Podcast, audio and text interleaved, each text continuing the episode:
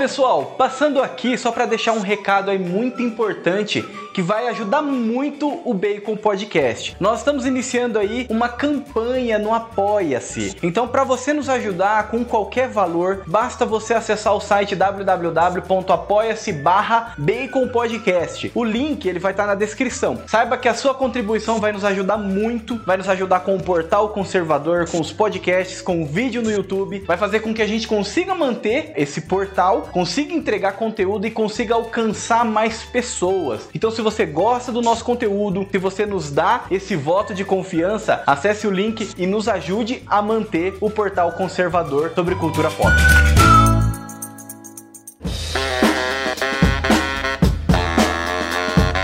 E estamos começando mais esse podcast Bacon. Bem com você? Seja bem-vindo aí ao nosso episódio do Bacon Podcast. E o meu nome é Lucas e junto comigo estão aí também os irmãos Monzambani, a Fernanda. E aí, gente, tudo bem? E também o Bruno. Bora para a segunda parte dessa aula. Isso mesmo, né? Bora para a segunda parte, né? E para compor aí o time, né? O nosso convidado mais do que especial, que já é da casa, o professor Edmilson. Olá, uma alegria estar de, novamente aí com vocês.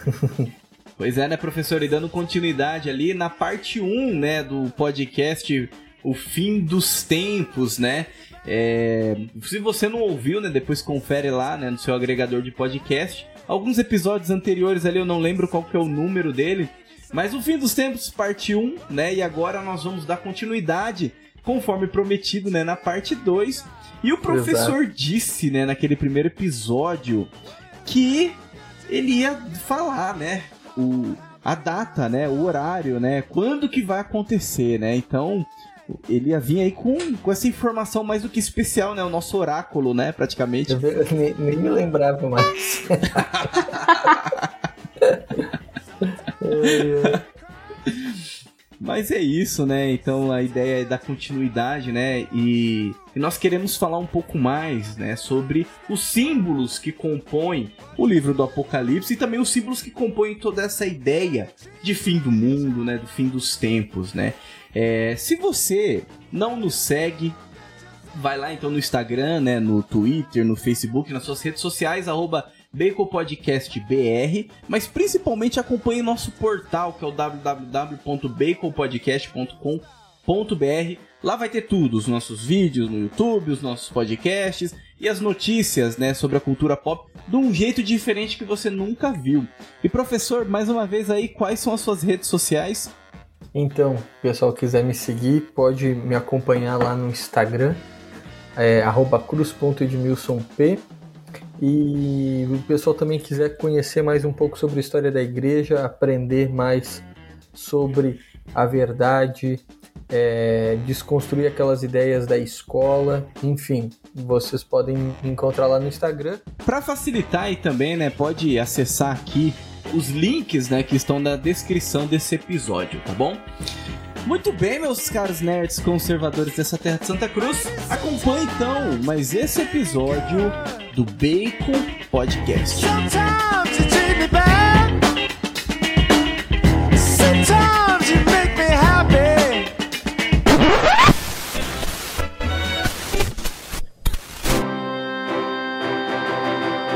Bacon Podcast.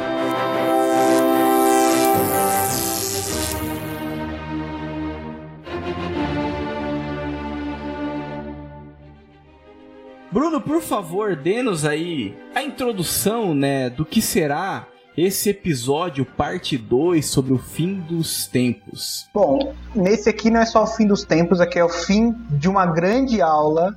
Então já teve a parte 1, nós falamos sobre o apocalipse, o professor explicou muita coisa legal pra gente. E hoje a gente vai continuar esse assunto. E aí vamos falar bastante de símbolos também, vamos entender melhor, vamos saber quando que o fim do mundo vai chegar, quando que acaba, o que que acontece. Agora vem, vem o, o clímax. Ficou a promessa, né? Agora o professor vai, né? Agora todo mundo está esperando, tá na expectativa, né? Para saber o grande dia, né? Mas assim, brincadeiras à parte, né? Professor, nós falamos ali, né, no primeiro episódio A gente trouxe toda a questão, o entendimento, né, da igreja ali como como o fim dos tempos. A gente trouxe também essa confusão que existe muitas vezes na cultura pop em Hollywood, né? De confundir é, o fim dos tempos, né? Com o fim do mundo. É, então, essa visão apocalíptica de destruição total, é, de desordem, né? E que na verdade não tem nada a ver do que aquilo que realmente é o que nós acreditamos, né? Que é a segunda vinda, né? Então a gente falou um pouco, o senhor tirou um pouco ali da fumaça da confusão e do medo, né? Também deu para entender ali que falar desse tema é falar sobre esperança, é falar porque é algo relacionado à nossa fé, algo que nós acreditamos. Então não é, não é destruição, né? Não é tristeza, mas é sobre esperança, né? Mas é claro, exige também de nós a conversão, né? Então, o senhor falou também ali sobre a questão dos novíssimos, né? Sobre esse caminho que todo homem vai trilhar um dia e que também é um chamado para nós, né? Essa conversão para poder chegar a esse grande dia e a gente está preparado, né, para esse momento. E a gente ainda está ainda aí na quaresma, né? Eu acredito que quando esse podcast for ao ar, eu acho que a gente não vai estar tá mais na quaresma, provavelmente. Então vamos entrar, né, nesses pontos que que é muito assim, não sei vocês, né, mas eu sempre fui muito curioso com essa questão. Acho que talvez por conta mesmo desse medo, né? Dessa incerteza. E você não sabe como que vai ser, você não sabe o momento. Então isso sempre desperta, né, uma certa curiosidade, né, que é movida ali por um certo temor. Acredito que é por isso que a cultura pop gosta tanto de falar desse tema, né? E assim, eu sempre fiquei muito naquela questão do livro do Apocalipse, né, meu? Porque o Apocalipse tem vários símbolos, porque é, previu várias coisas, porque previu é, a, a, queda das, das, das, torres gêmeas, previu isso, previu aquilo. Não sei vocês, mas assim, eu sempre procurei teorias assim da conspiração, relacionar as coisas. Eu sempre, eu sempre gostei muito disso, né? É claro que sempre não tendo certeza, né? Mas eu achei sempre muito legal isso, falar disso. Olha, eu vou falar um negócio pra vocês eu quero saber em que parte do livro do Apocalipse que eu já procurei tá falando dos zumbis que vão levantar, porque eu assisto um monte de filme, eu sei como é que vai ser, eu já tenho certeza que eles vão levantar e eu quero saber onde que tá essa parte. É, né, eu, te, eu, até brinco, eu até brinco disso, pô, se o, se o final do mundo não tiver zumbi, eu vou ficar muito decepcionado, porque eu já tô totalmente preparado, eu já sei exatamente o que eu vou fazer. Já tá, já tá tudo esquematizado, é entendeu? É Se não tiver que é sucesso. daí eu vou estar tá muito perdido. pois é. é. Mas zumbi não tem mesmo. Mas realmente, o, o, uma coisa que é muito engraçada é que o livro de Apocalipse é um livro que contém muitos ensinamentos, que é um livro que traz muita curiosidade e as pessoas, elas ao mesmo tempo, elas têm um pouco de receio de falar sobre ele, porque acham que ele só vai falar de coisas ruins, né? De, de, de coisas más. Mas o livro de Apocalipse, ele tem uns, ele é um livro profético, são coisas que vão acontecer, mas, mas muitas dos seus símbolos são, são exemplos históricos, são é, informações históricas, são referências históricas. Como, por exemplo, é, as sete igrejas de Apocalipse, tá? elas representam momentos em que a igreja vai passar ao longo da história. Uhum. Então, aquelas sete igrejas que são, é, é, começa lá em Apocalipse capítulo 2 e 3, vai falando da igreja de Éfeso, Esmirna, enfim, elas representam tempos históricos e específicos que a igreja vai passar. E, e uma ótima referência para isso é o padre Leonardo Castellani, que ele escreveu então um livro chamado Apocalipse, eu acho que eu até citei na live passada. Uhum. E nele ele vai analisando os símbolos e colocando aquilo que os santos padres da igreja falam. Então os padres da igreja colocam que Apocalipse ele é um livro que chama a atenção por conta desses aspectos históricos e que os padres da igreja eles entenderam sempre que as igrejas mencionadas ali, as sete igrejas, elas representavam tempos históricos específicos que a igreja de Cristo iria passar. Então, por exemplo, começando com a igreja de Éfeso, que representa o período em que a igreja tem é, do, vai do tempo dos apóstolos, em que ela é formada e que vai então até a, ali antes das perseguições, é o período de expansão. Tanto é que a palavra em grego significa ímpeto, ou seja, no, no sentido que ela está expandindo, crescendo. Então a igreja de Éfeso significa isso. A uhum. igreja de Esmirna, é, a palavra Esmirna, ela vem de mirra. E mirra é, é um dos presentes que Jesus ganhou, que é uma espécie de, de erva que é usada, ela é usada para curar feridas. Então, o simbolismo da, de quando o, um dos um dos reis magos deu a Jesus mirra era representando isso, que ele iria sofrer. Uhum. Então a igreja de Esmirna significa o período da perseguição que a igreja estava sofrendo na, e que iria sofrer ainda no Império Romano. Então, os dois, os, os dois primeiros tempos que estão descritos aqui, o próprio são João viveu, que foi ele que escreveu o livro de Apocalipse. Inclusive, ele escreveu ele antes de escrever seu evangelho. Ele escreveu no seu cárcere, na ilha de Patmos. E depois nós temos a igreja de Pérgamo. A igreja de Pérgamo, que significa o período em que a igreja passa pelas heresias, que logo após que termina as, a, a, as perseguições, o inimigo ele deixa de ser externo e ele torna-se interno. É, o Santo Agostinho ao comentar isso, ele fala que antes o demônio agia como um leão que tentava matar, que atacava, que bradava, então ele era exposto, todo mundo via quem era o inimigo, mas depois ele percebeu que era mais fácil você agir de maneira sorrateira, em vez de você atacar, você acolhe. Então você, em vez de bater, você abraça, em vez de gritar, você ensina as coisas erradas. Né? Então é a heresia que vai atingir a igreja, principalmente com a heresia ariana. Essa representa aí a igreja de Pérgamo, terceiro momento histórico da igreja.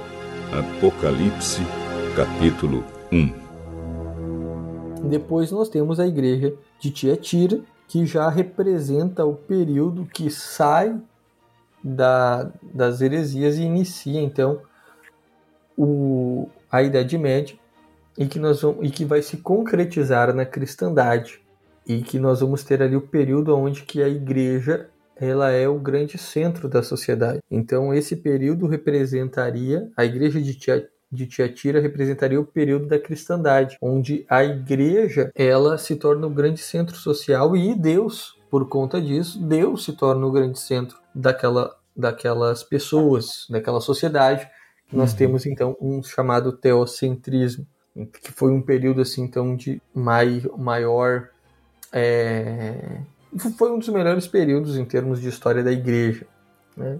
E que a uhum. gente acredita também em termos como católicos que em termos sociais também ele foi perfeito porque todo mundo era católico. Uhum. Enfim, depois nós temos a igreja de Sardes que já inicia a decadência da igreja e que o uh, o padre Leonardo Castellani, ele interpreta que seria então um período que iria da, do fim da cristandade, ou seja, ali quando o rei Filipe o Belo ele prende o Papa, sequestra o Papa e aprisiona ele, então nós temos aí a substituição do poder espiritual que governava com o poder temporal, né? O poder temporal volta a se impor. Depois de algumas de alguns anos, sem cento e poucos anos, nós temos a Revolução Protestante. Então, a partir da Revolução Protestante até a Revolução Francesa, nós teríamos então esse período aí, ou alguns colocam, daí é, é meio. É, é meio. assim, não tem uma conformidade, que seria até a Revolução Francesa. Outros já colocam que nós ainda estamos na Igreja de Sardes, hum. que ou seja, é o período de decadência, onde é que é a gente está cada vez caindo mais e faz sentido, né? Se a gente for ver os anos, a cada, a cada tempo que passa, as pessoas elas estão ficando mais malucas, elas estão ficando cada vez mais perdidas, elas estão ficando cada vez mais é, fora da sua natureza, as pessoas estão deixando de ser pessoas e a sociedade, por conta disso, está se perdendo, está se destruindo. Apocalipse, capítulo 1 E daí então nós temos as duas últimas igrejas, que primeiro é a igreja da Filadélfia. Filadélfia significa em grego amor aos irmãos, e a igreja da Filadélfia significa um período antes da segunda vinda de Cristo, que seria um período no qual aqueles que estão afastados da igreja, afastados da igreja começariam a se converter, principalmente os judeus. Uhum. Principalmente os judeus se converterão. Agora, é, alguns falam que há uma, e realmente está isso existindo hoje, há uma grande conversão de judeus ao catolicismo, e até tem surgi, surgiu recentemente, não sei que ano, mas agora, nesses, nessas últimas décadas, uma linha do judaísmo que é muito estranha, que é o judaísmo messiânico. Ou seja, é o judaísmo que crê que Jesus Cristo é Deus. E eles não viraram católicos. Eles continuam judeus, mas ficam esperando a segunda vinda de Cristo. é. Tanto é que alguns deles querem reconstruir o templo de Salomão. É, agora não vou me lembrar onde está isso na Bíblia exatamente, mas Jesus disse, não sei, não sei se foi Jesus disse ou algum alguém escreveu uma carta, não lembro, mas que Jesus voltaria quando o terceiro templo fosse reconstruído. Porque o primeiro templo foi construído por Salomão, daí Nabucodonosor veio e destruiu. Daí o profeta Naum veio e vai e clama e as pessoas reconstroem. E daí o Império Romano destrói no ano 70. E então teria que reconstruir um terceiro templo. E acreditam que quando reconstruírem o terceiro templo, Jesus vai voltar. Então, se o pessoal quer saber quando vai, Jesus vai voltar, alguns acreditam que é quando eles vão reconstruir o terceiro templo. O problema que é é que você não pode recon, é, reconstruir o templo em qualquer lugar, que nem o Edir Macedo que fez lá no centro de São Paulo. Vai vir aqui em São Paulo. Né? Tem que ser é, não pode, não pode ser em São Paulo. O templo tem que ser exatamente onde Salomão construiu.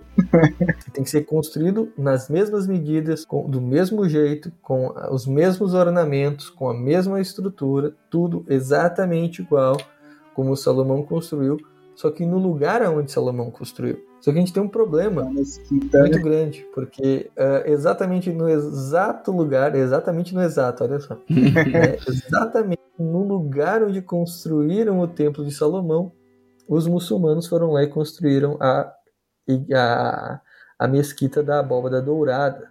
Tá exatamente no local onde era o templo de Salomão. É engraçado, né? Eles gostam de fazer isso. E lá na Espanha, Nossa, quando eu visitei? Sevilha também, a catedral tinha sido derrubada, aí virou templo, aí depois voltou catedral. Eles gostam de fazer isso, né? Acho que na Santo Sofia também, né? Virou mesquita, depois é. voltou a ser igreja. É, Nossa, os caras. Agora eu não sei em que pé tá. Eu acho que é mesquita de novo, não é? Não? Então, não sei também.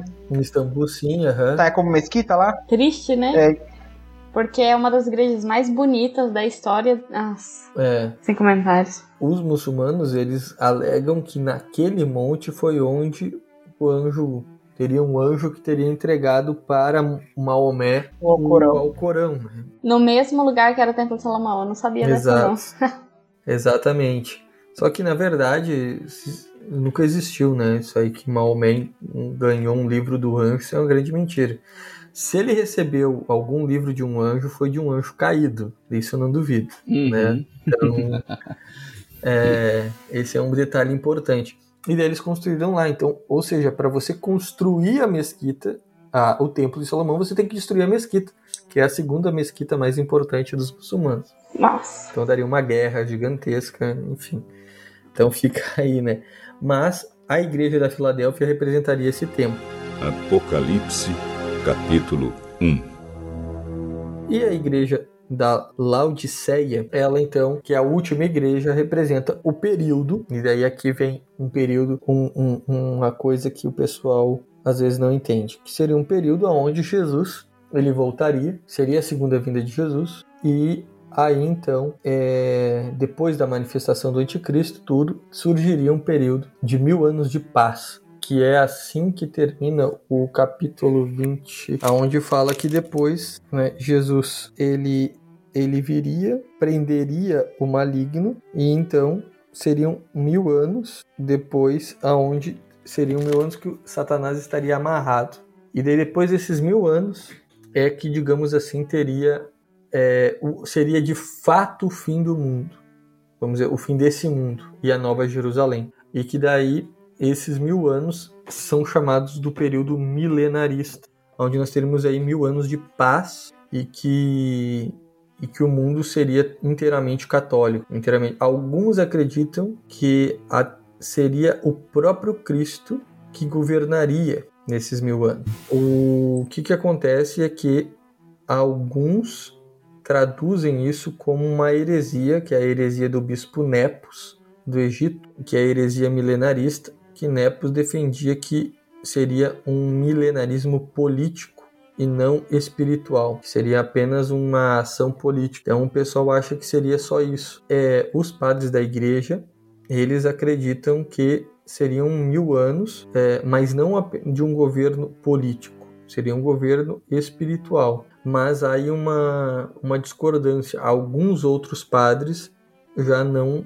acham que, que os mil anos serão de fato mil anos. Alguns dão mil anos vai ser literal mil anos. Outros dizem não vai ser mil anos, talvez seja menos. Enfim, a questão é o tempo não sei, mas que no final teria esse esse momento aonde Deus seria o grande rei de todas as nações e as pessoas seriam reconheceriam todo o Cristo a igreja voltaria a ser o grande centro da sociedade, o, né, o, o Cristo também sendo o centro da sociedade, a igreja. É, isso todos eles dizem que sim, isso vai acontecer. Uhum. Agora, quanto tempo, a gente não sabe. Sim. Se a gente for ver, a, analisar historicamente, ou a gente está na quinta ou a gente está na sexta igreja, né? Na sétima, de fato, não estamos. Mas é, as aparições de Fátima, de certa maneira, elas confirmam isso, porque Nossa Senhora diz que no final o coração dela triunfará. Então não importa o que aconteça, no final o coração dela triunfará. Então, talvez esteja aí a referência ao reino de Maria, que também Santo Afonso, Santo Afonso não, São Luís Maria de Grimond de Montfort dizia que no final só sobreviveriam aqueles que estavam consagrados a Nossa Senhora e que e viveriam no reino de Maria, que faz sentido também com essa passagem de Apocalipse. Né? Então, são, aqui são uh, suposições que os padres da igreja têm, que alguns santos têm. Nós não, te, não temos como determinar exatamente se vai ser mil anos, mas que, ter, mas que depois que o anticristo se apresentar Jesus virá, como está escrito na, na, na, segunda carta ao Tessalonicenses, né? Jesus vai vir, vai com apenas o sopro da sua boca vai derrubar o anticristo e as duas bestas, né? as duas bestas, as duas bestas de Apocalipse e o dragão. O dragão é Satanás. As duas bestas, um é o anticristo e o outro é um líder religioso que dará base religi dará base religiosa para a ação do anticristo. Então, e Jesus, a partir daí, então, pegaria e amarraria o demônio. Então, é, é, é, isso, é, esse símbolo então das igrejas faz referência a isso. Então, aí a, a gente já tem algumas informações né, do que vai ocorrer nos, nos últimos capítulos dessa história. Apocalipse, capítulo 1. É, o que eu acho muito interessante disso tudo é porque, vendo o senhor contar tudo isso, vendo é, a história que já foi narrada né, por essas igrejas que, que os padres interpretam, a gente nunca, e nunca, nunca, nenhuma série, nenhum filme, nada na mídia, na cultura pop, a gente chegou perto do que é de fato o apocalipse, né? Isso eu acho muito interessante. Uhum. O apocalipse sempre é algo catastrófico, fim do mundo, e é engraçado que também eles nunca trazem nada muito místico. Então, vai ressuscitar um monte de zumbi, é científico, é catástrofe, é por problema científico. Eles parecem que tentam se uhum. afastar uhum. de toda forma, de qualquer forma mística, sobrenatural, qualquer coisa que envolva Deus, religião, oração, qualquer coisa que faça a pessoa lembrar disso. É muito interessante isso, porque é, parece que é pensado até. E, e, é engraçado porque não dá nem para falar que, nossa, vai ficar um filme ruim, que não vai vender. Meu, é, é um tudo um épico, é. né? Que dá pra fazer. Dá pra ficar muito, um, um filme muito top. Sete é, filmes. É, seguindo né? a risca o que tá ali no. É, Nossa, então. seguindo a uhum. risca o que tá no Apocalipse. E aí vai ficar muito bom. Claro que não vai conseguir, assim, ser perfeito, porque, né? É impossível. É. Mas, Mas dá um épico. É, tu poderia pegar, por exemplo, o, o livro O Anticristo do Vladimir Soloyev. Aquele livro é uma literatura baseada em Apocalipse, aonde ele faz toda uma explanação de como seria o, o, o, como seria o final do mundo. Ele escreveu isso no, no final do século XIX, início do século XX, e é incrível como o livro é atual. Né? Por exemplo, o Vladimir Soloyev coloca que, no final, que, que nos últimos dias as igrejas estariam fechadas, por exemplo. Sai Pô, lá no início do século, entendeu? Que o culto seria, é, é, seria extinguido, seria perseguido, as igrejas seriam fechadas. E daí tu, esse negócio, né, tá se cumprindo. Mas se fosse pegar mesmo, pegar aquele livro, é muito legal, é muito legal, é porque você vai falar de controle global, porque de fato nós teremos um poder, um, um, um controle global, porque o anticristo ele vai ter que fazer isso. Né? Para quem não sabe, anticristo significa alguém que vai aparecer e que vai se, e que vai dizer que ele é o Cristo verdadeiro, que o Cristo das Sagradas Escrituras é falso, que ali tudo é uma invenção, que na verdade ele é o verdadeiro, ele é da descendência de Davi, ele é da descendência de Davi, ele é judeu, da descendência de Davi, que ele nasceu da Virgem e que ele é verdadeiro. E para provar isso, ele vai dar ao mundo aquilo que Jesus negou na, no deserto, durante os 40 dias do deserto. O que, que Jesus nega no deserto? Jesus nega o pão, Jesus nega o poder e Jesus nega a riqueza. E o que o, o, o anticristo vai dar ao mundo vai ser exatamente o contrário disso. Então ele vai dar comida, vai acabar com a fome no mundo, isso vai ser um dos milagres dele. Ele vai ser um embaixador. Isso é unânime. Todos os santos padres, inclusive o próprio Vladimir Soloyev e outros literários, falam sobre fim, o fim do mundo, colocam isso, que o anticristo acabará com a fome, vai dar uma grande guerra, ele acabará com a guerra, dará a paz ao mundo, e assim instituindo um governo universal e dará riqueza para todas as pessoas. E a partir disso, desses, dessas três coisas, então, o, o, ele seria reconhecido pelas pessoas como o verdadeiro Cristo. E daí apareceria então um líder religioso que confirmaria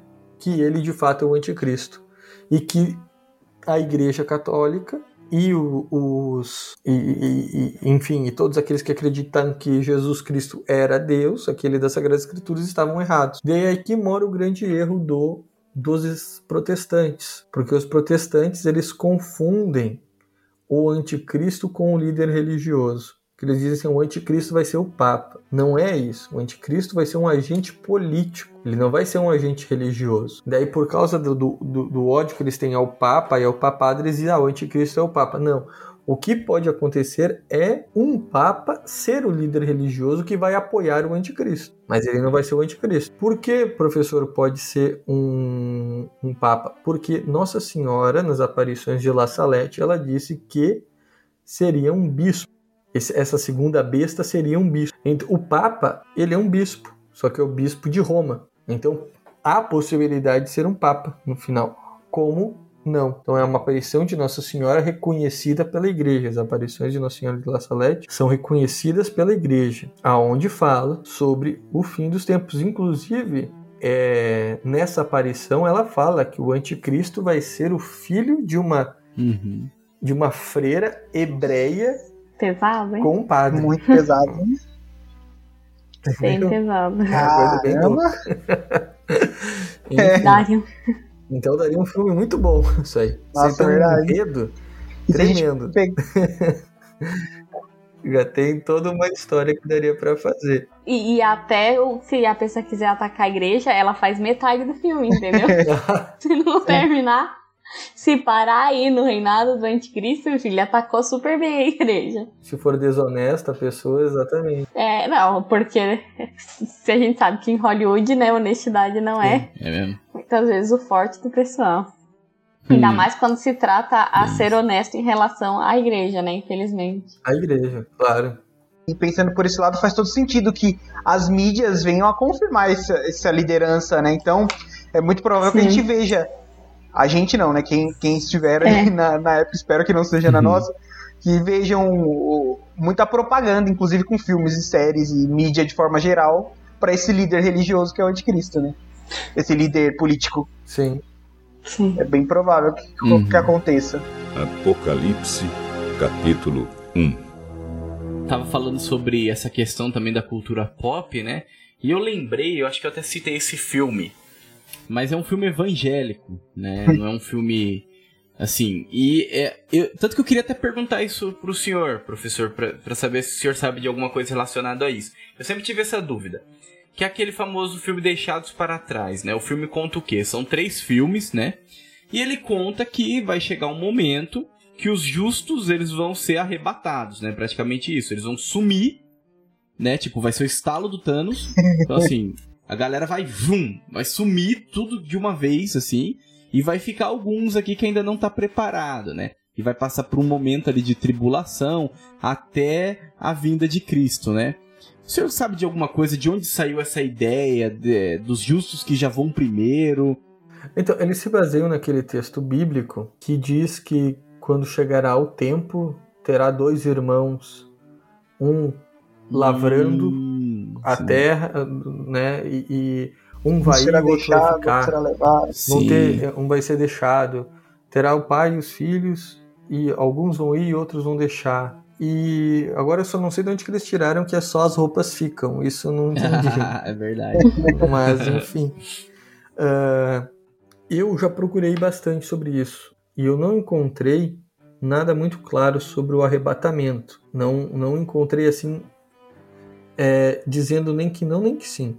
Agora, eu, eu, eu não acho que os justos, isso aqui é uma opinião minha, e o próprio Vladimir Soloyev ele coloca isso. Eu não acho que os justos, os santos, serão arrebatados, separados e vai ficar só o pessoal ruim. Por quê?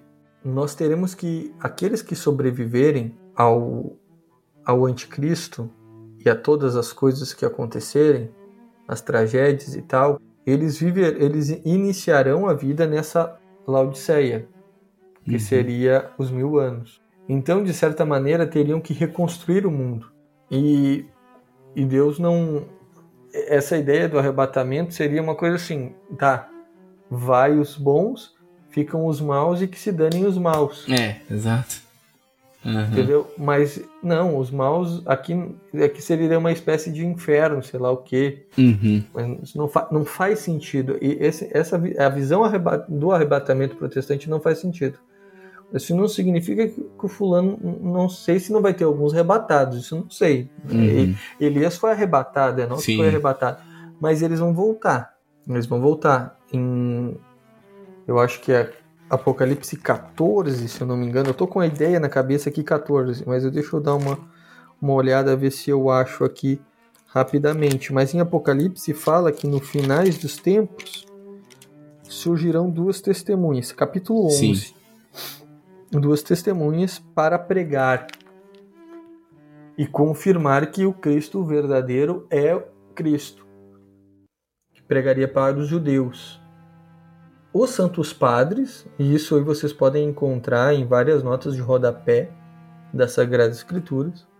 Os Santos Padres dizem que as duas testemunhas são Elias e Enoque, que foram os únicos dois do Antigo Testamento que não morreram, foram levados para o céu de corpo e alma. Só que as pessoas acham que eles foram para o céu, céu, onde está hoje Cristo. Não, o lugar que eles foram levados, isso está na Suma Teológica, foi o paraíso, o Éden, o Éden que Deus escondeu de todo mundo, que está em algum lugar da superfície terrestre. Está lá Enoque, né, e lá eles têm os, os milagres é, petranaturais, então eles são eles não morrem, né? Eles estão lá dentro do Éden, esperando a chegada do momento. Então aí ó, o pessoal queria saber quando seria a época, eu já dei mais uma outra informação.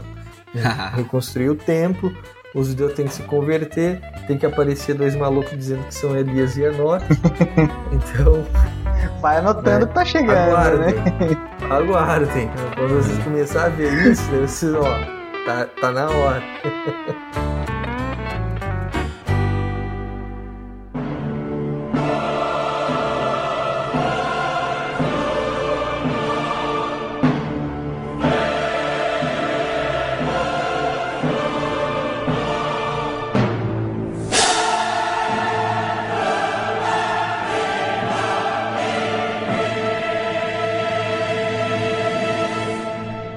assim, é tem muito símbolo, né? Se a gente fosse falar de todos os símbolos, ia ter que ter uma parte é. 3. Exato, é. Não tem como, né? É muita coisa, é muito símbolo. Então acho que por ser um podcast, meu, não tem como. Você vai ter ali um, um conteúdo, né? Se você quer saber mais, meu, vai lá, junta no professor, entendeu? Segue ele, acompanha ele, acompanha isso, os é. cursos que você consegue Se... ter tudo isso, né? Exatamente, exatamente. Vai, vai, no, no mês que vem, em, em abril, talvez tenha aí as inscrições do, do curso Fins dos Tempos. Lá tem uma aula, aí, mais de uma hora e pouca aí. sobre Apocalipse, né? Olha aí, aí sim, hein? Agora, aqui, aqui é o aperitivo. É, aqui é só, é só um pouquinho. Pois é, então. Porque não tem como, é um tema assim que, meu, né, não, não dá, assim, não dá sem, pra... Sem contar ainda, Lucas, as aparições de Nossa Senhora. Verdade. Sim. Que falam muitas coisas também. Padre Pio uhum, também sim. tem algumas coisas nesse sentido, né? Pa é, o padre, exatamente, o próprio Padre Pio, a, a, a profecia dele dos três dias de escuridão está ligada às aparições de Nossa Senhora em Garabandal. É, então, é, é muita coisa, né? São muitas revelações, aparições é. e que e também um livro. É um livro todo codificado, né? Você vai estudar ele, meu. Cada versículo ali tem uma infinidade tem uma de informações, alegorias, né? Tudo, toda uma questão simbólica também, né? Não fala isso que é codificado, que é simbólico, senão Dan Brown vai perverter tudo e fazer outro filme.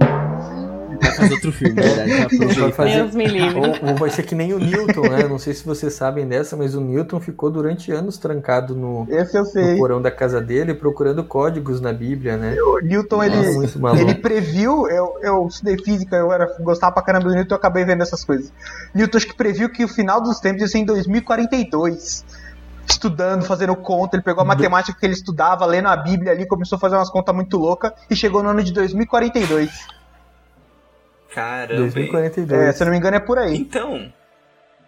Que é justamente esse ponto que eu queria entrar, né? Existem várias várias profecias, não sei, de um. É, tipo, o calendário maia que diz que vai, o final ia ser nessa 2012. data. É, em 2012, né? Ah, na época da virada do milênio 2000 também, um monte de gente aí que se desesperou pensando que o mundo ia acabar depois aí 2040 e poucos.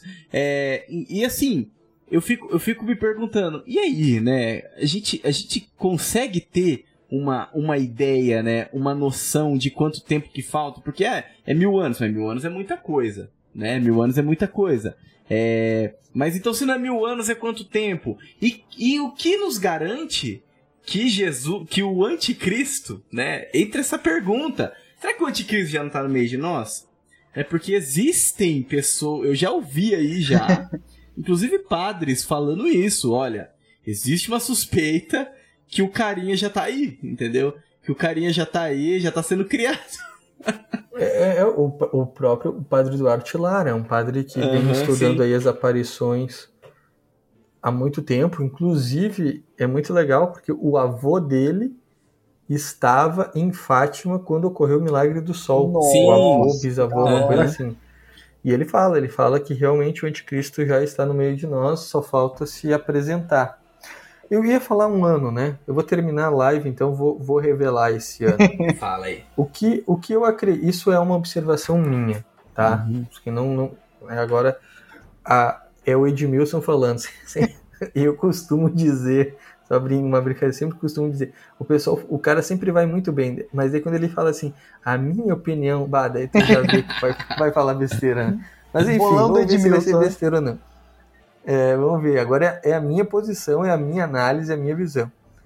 Uh, se a gente for olhar em 1689, nosso, uh, nosso Senhor Jesus Cristo apareceu para Santa Maria Alacoque, né, na aparição do Sagrado Coração de Jesus, dizendo que era para a França consagrar era para o rei consagrar a França ao Sagrado Coração de Jesus. Exatos 100 anos depois, em 1789, o, o rei não consagrou. Em 1789 ocorre a Revolução Francesa, que vai acabar com a monarquia na França. E é, é o fim da França. Em 1917 tem as aparições de Nossa Senhora de Fátima, mas é só em 1929 só em 1929 que Nossa Senhora aparece para a irmã Lúcia junto com a Santíssima Trindade. Imagina, a Santíssima Trindade e Nossa Senhora aparece e falam para que ela pedisse ao Papa que consagrasse a, consagrasse, consagrasse a Rússia ao seu Imaculado Coração. Hum. E daí vem o ponto.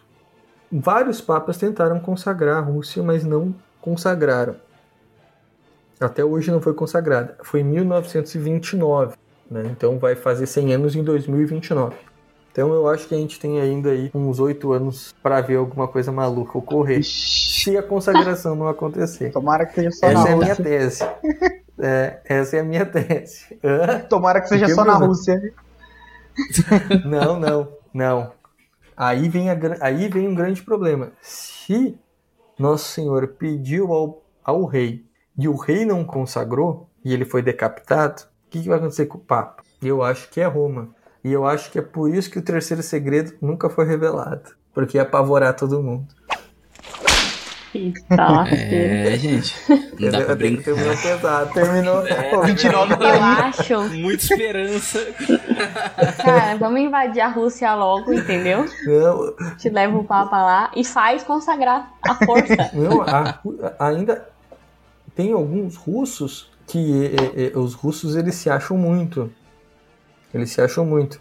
Por isso que o comunismo aconteceu lá e eles quiserem, queriam expandir o comunismo para todo mundo porque eles se achavam os caras. Mas agora tem comunista russo dizendo que eles vão expandir o, o- eles vão salvar o mundo porque eles vão salvar o mundo porque a Rússia foi consagrada, só que a Rússia nunca foi consagrada. Ah, Eu vi isso esses dias. Tem uma história de que é, em 1994, né, quando o Papa, Papa João Paulo II consagrou o mundo, que ele tinha consagrado a Rússia. É 1989. 89?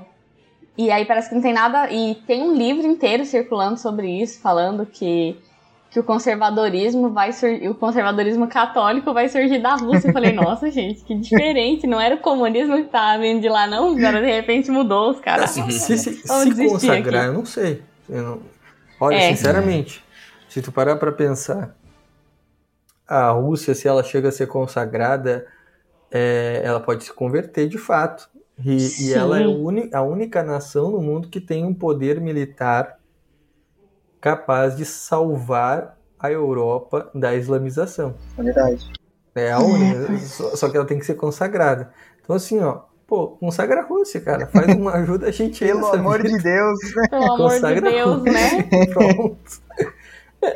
Alguns dizem que, inclusive, a Segunda Guerra hum, é, Mundial teria sido evitada se a Rússia fosse consagrada. Nossa. Há alguns que dizem. É, isso, isso eu já ouvi também. Olha, só sei de uma coisa, né? Imagina. É... Não foi feito, o rei foi decapitado, né? E olha que foi nosso Senhor Jesus Cristo que pediu, né? Foi, foi, foi o pedido dele, né? Direto. Exato. Exato. Olha, se foi decapitado, e se a gente tomar um outro exemplo aí de um, por exemplo, de um país aí que sofreu, né, porque não cumpriu uma simples promessa. E até Não hoje ganha a não Copa do ganha Mundo. mais nem nada, assim, né, que é a Argentina, né. A Argentina é, não cumpriu a promessa lá de quando ela ganhou, foi bicampeão em 86 e nunca mais ganhou nada, porque o time inteiro fez a promessa e ninguém pagou. Né, os, muitos já morreu já, ninguém pagou nada. E até hoje não ganha nada. Agora imagina, né? Queria só deixar essa comparação meio chula, né? A Mas... promessa do futebol. Cara, Essa aí. é- É isso, professor. Muito obrigado aí mais uma vez aí, né, pela sua pela sua disponibilidade, né, por estar aí com a gente, né? Os nossos ouvintes agradecem muito, né? Muitos aí elogiam pra caramba, Legal. né? E pra gente também, né? Igual o Bruno falou no começo, a gente encerra até falando isso, né? É uma aula, né? A gente tá encerrando aqui uma aula de duas partes, né? Então, muito obrigado mesmo, viu, professor? Eu que agradeço, gente. Então é isso, né? Agradecemos você que nos acompanhou até esse momento, que nos tolerou e que nos prestigiou aí com a sua atenção. Siga-nos, né? Siga o professor também, né? É só ir ali na descrição que você vai encontrar, né? Todo o acesso. Fique com Deus e que a força do bacon esteja com você.